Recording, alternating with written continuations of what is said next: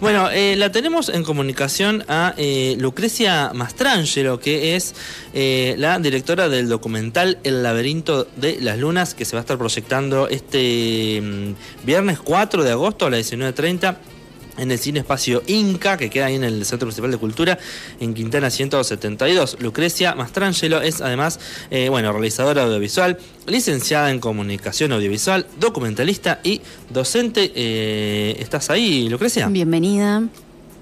Sí, hola, ¿cómo están? Buenas tardes. Ahí está, buenas, Buenas tardes. Lucrecia. Bueno, bienvenida al, al programa. Este, teníamos ganas de, de hablar con vos sobre eh, este documental, ¿no? Que se va a estar proyectando esta semana eh, acá en el CMC.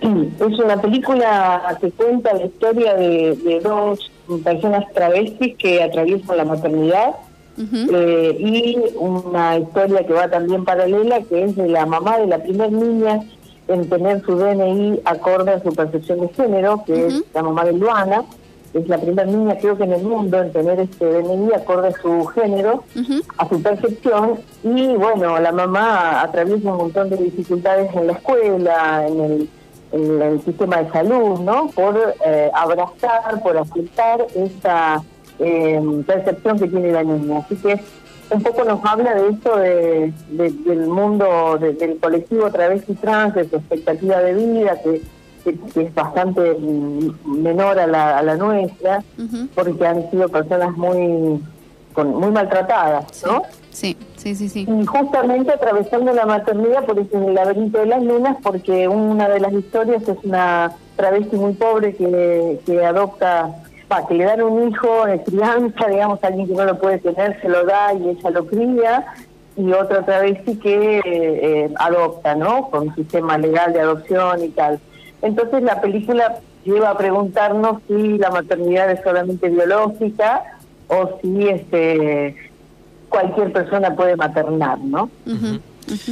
Em, Lucrecia, ¿cómo surge la idea de este proyecto?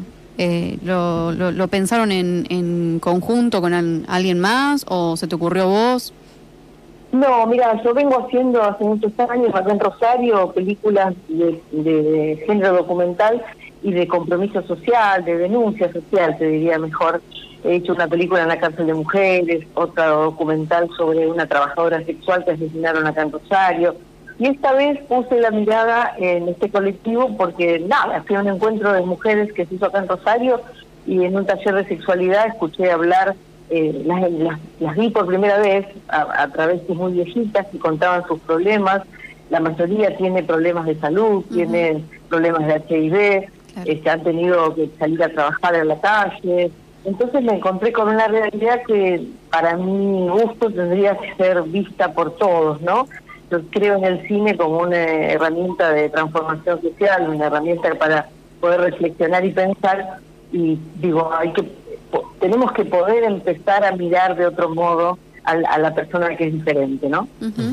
¿Cuánta cuánta gente formó parte del equipo de trabajo para esta realización? Y normalmente en un docu, por lo menos entre 15 y 20 personas, este, somos parte del equipo técnico. Eh, yo siempre hago un vínculo anterior, ustedes van a ver en la película que hay un clima, que ven cosas de la vida cotidiana de cada una de ellas, este, y eso lo permite un vínculo previo que yo hago casi durante un año antes de ir con el equipo técnico, como para ya tener confianza con la persona. Y hay una especie de coproducción con ellos, ¿no? O sea, la, la película les tiene que servir al sujeto protagonista más que a mí. Claro. Entonces cuando el, protagonista entiende esto, eh, brinda su, intimidad, ¿no? Para que muchas personas puedan ver eh, esta realidad que no todos conocen. Te iba a preguntar, eh, Lucrecia, ¿cómo fue el proceso de, realización del documental? ¿Cuánto le llevó a hacerlo? Mira, esta película empezó en 2018, se estrenó en 2019 y después nos tomó la pandemia, por lo cual este, por eso ahora está empezando más a circular. Eh, se estrenó ya en Rosario, en algunas otras ciudades del país y ahora va a estar en La Pampa. Siempre queremos que, se produzca algún debate posterior, ¿no? Eh, es interesante poder, yo en las proyecciones acá en Rosario he ido con las protagonistas a ver qué pasa con ese encuentro con el público, ¿no? Esa empatía que hay que lograr este, con los sujetos protagonistas y sujetos que han sido siempre mirados, mal mirados por la sociedad, ¿no? Han puesto el lugar del prejuicio, la cosa que, bueno, trabajan en la calle o este, están enfermos o tienen son diferentes. Y la verdad que son personas iguales que nosotros, pero que no tienen los mismos derechos que nosotras. Entonces, esto es importante, ¿no? Que, que se pueda ver, que podamos cambiar la mirada y que, y se, se puedan emocionar viendo la intimidad de, estas personas. Alguien que también eh, de alguna forma muestra todo esto eh, con su arte es eh, Susie Shock, que forma parte de este documental, ¿no es cierto? ¿Cómo se te ocurrió sumarla con, con, con sus textos y, Sí, mira, la verdad es que no sabíamos si, si la íbamos a poder contactar porque somos una productora independiente de la ciudad de Rosario y bueno, siempre, viste, nos cuesta mucho llegar a Buenos Aires y la, conseguimos su, su teléfono, la llamamos este, y ella muy generosamente este, nos, nos dijo que sí, que podía viajar, eh, aprovechamos a que venía por otros temas y entonces la tuvimos dos días en Rosario y, grabamos, hicimos todo lo que lo que pudimos y estamos muy contentos con ella porque ella es la que va como haciéndonos este, pensar un poco más eh, porque lee poesías eh, entre medio del, documental este, tiene alguna otra canción a veces nos, cuenta chistes y entonces esto es como un respiro que vos tenés este, a medida que van pasando los testimonios. Claro, claro. Eh, ¿Y qué evolución tuvieron del, del documental, el público en sí? Mira, hemos tenido gratas, gratísimas devoluciones. Hay mucha gente que queda como muda después que termina la película y después empieza a hablar o dialogar.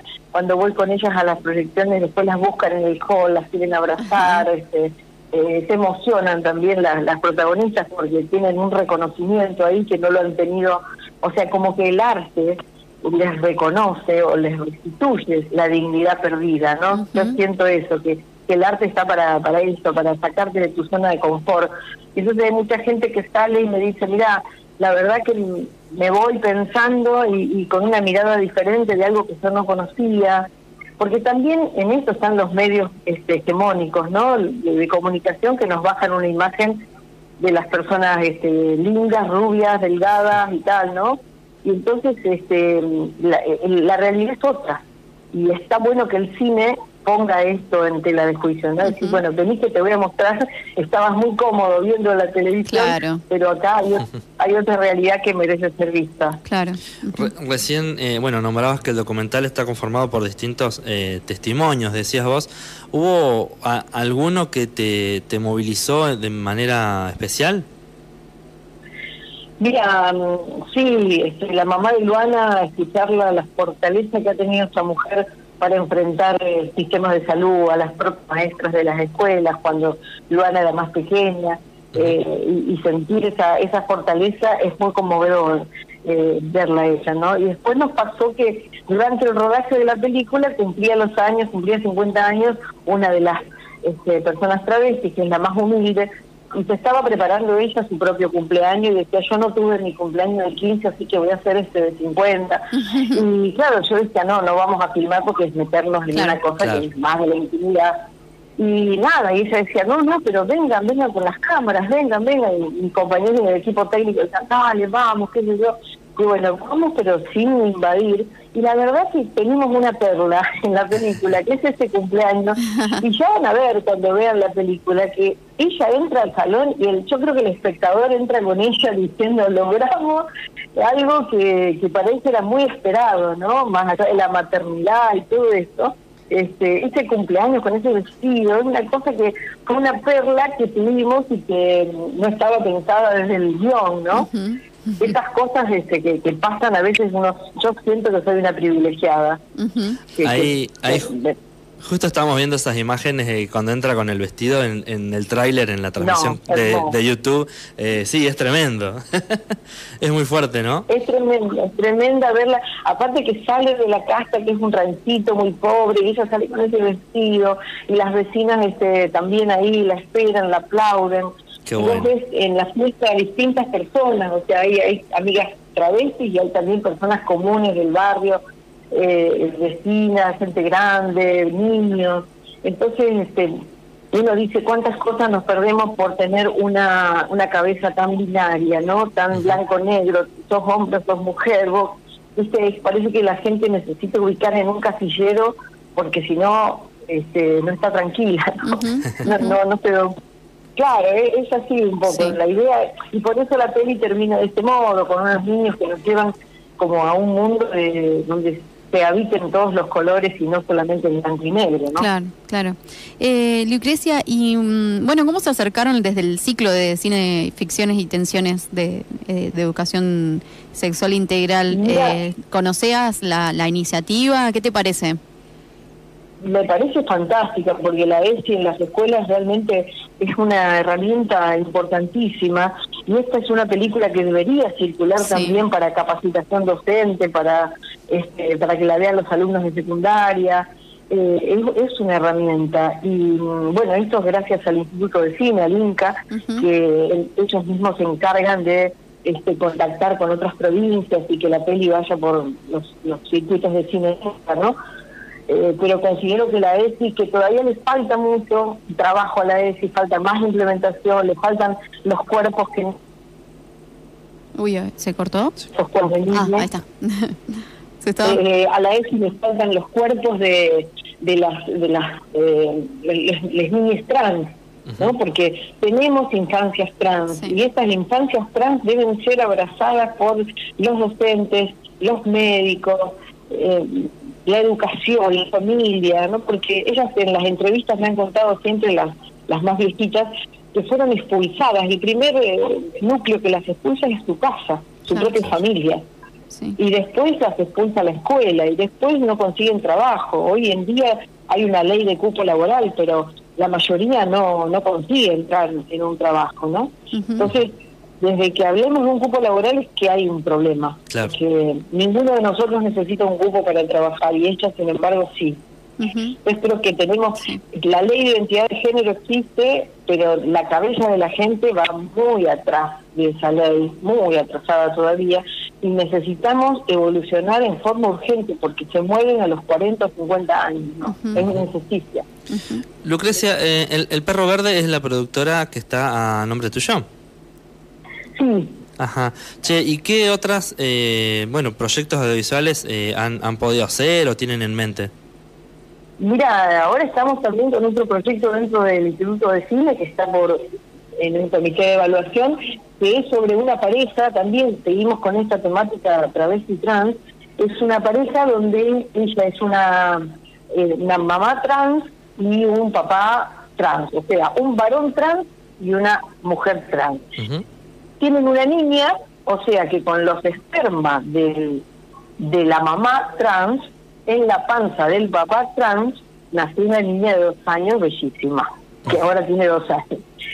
Y esto es lo que se viene, digo, ¿no? Esta es una historia de amor que vamos a contar, este, y es lo que lo que vamos a ver en las escuelas también, o sea, no solo dos mamás que sean una familia, dos papás, sino que tengamos una mamá trans y un papá trans y que el papá le dé la teta, por decirlo de algún modo, ¿no? Claro. alguno, alguno le explotó el cerebro por ahí. Yo creo que sí, es como mucho, pero bueno, hay que ir, hay que ir mirando eso porque es con lo que yo me voy encontrando y, y para mucha gente, eh, para el mundo LGTB, eso es muy común, eh, pero no, no tendrían que ser ya un gueto, ¿no? Claro. Tenemos que poder... Susi Shock dice algo muy interesante que es este, la sociedad hetero, heteronormal ya dio muestras de fracaso. Entonces dice ella, déjennos a los, a, los colectivos travesti trans, LGTB, los que tenemos otros colores, déjennos intervenir, porque esto ya, ya está fracasado. Claro, claro, ¿Cuánto mejor lo van a ver quien decía, el día que una travesti llegue a la universidad, le va a cambiar la vida a esa travesti pero el día que muchas travestis lleguen a la universidad, le va a cambiar la vida a la gente. Porque vamos a ir a una médica travesti, vamos a tener una maestra travesti. Claro. Sí, sí, sí. Y la sociedad va a ser diferente. Eh, bueno, Lucrecia, si querés contarnos eh, algún contacto donde podemos eh, ver tu material, donde mm, podemos seguirte por redes. Sí, siempre me olvido las notas que me han hecho en La Pampa, que me han hecho ya varias en esta semana, me olvidé de decir que la película se puede ver en Cinear, Me parecía, sí, la vimos. del Instituto del Cine, y entonces ahí el que no puede ir el viernes puede seguirla, o el que la vio y la quiere recomendar, se puede ver en Cinear, la plataforma del Inca. Eh, en mis redes me buscan con mi nombre y apellido, Lucrecia Mastrangelo, me encanta saber qué les pareció la película. este También el, laberinto tiene un Instagram, que nos buscan, el laberinto de las lunas, y ahí este ponernos en contacto porque la película también eh, está, mm, digamos, propuesta para las escuelas, para las bibliotecas, para los cines alternativos. O sea, lo mejor que le puede pasar a una película es que se vea. Excelente, excelente. Bueno, invitamos a, la gente que trabaja en educación por ahí, si, si está escuchando el programa, este, que bueno, que ahí en Cinear está colgada la, la peli para, para que la muestren ahí en, en las aulas, ¿no? Totalmente, totalmente. Yo creo que la educación es, el único camino que nos queda para una sociedad más igualitaria. Le recordamos a la gente, el laberinto de las lunas eh, se proyectará el próximo 4 de agosto, el viernes, a las 19.30 en el Cine Espacio Inca, en el CMC, acá en Santa Rosa, Quintana 172. Así que volvemos a, invitar a, a todos este, a bueno, no perderse este ciclo tan interesante que, que aporta una vez por mes el el espacio Inca. Y bueno, Lucrecia, vos te agradecemos por la entrevista. Eh, está bueno, como decíamos, eh, sacarle un poco, ponerle sobre todo el, reflector en, a cuestiones sociales como estas. Eh, así que felicidades primero por, por la proyección, por el documental y, y el resto de los, de los materiales. Eh, bueno, y como, como decimos, celebramos eh, que haya este tipo de, material para, para difundir y, ir evolucionando como sociedad de, a poco, esperemos más rápido ahora, ¿no? Tal cual, tal cual. Muchísimas gracias a ustedes por la nota y un saludo a toda la audiencia. Espero que disfruten mucho la película y que los haga pensar. Bueno, muchas gracias. Buenísimo. Abrazo a todos. Abrazo.